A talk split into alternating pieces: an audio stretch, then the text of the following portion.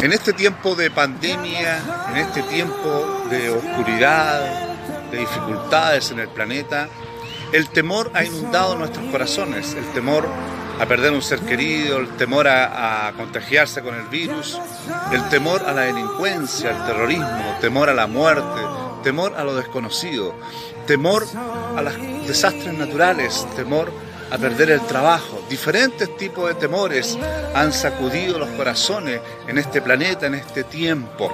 Pero la Biblia dice en Isaías 41:10, no temas porque yo estoy contigo, no desmayes porque yo soy tu Dios que te esfuerzo, siempre te ayudaré, siempre te sustentaré con la diestra de mi justicia. Que Dios te bendiga y no temas.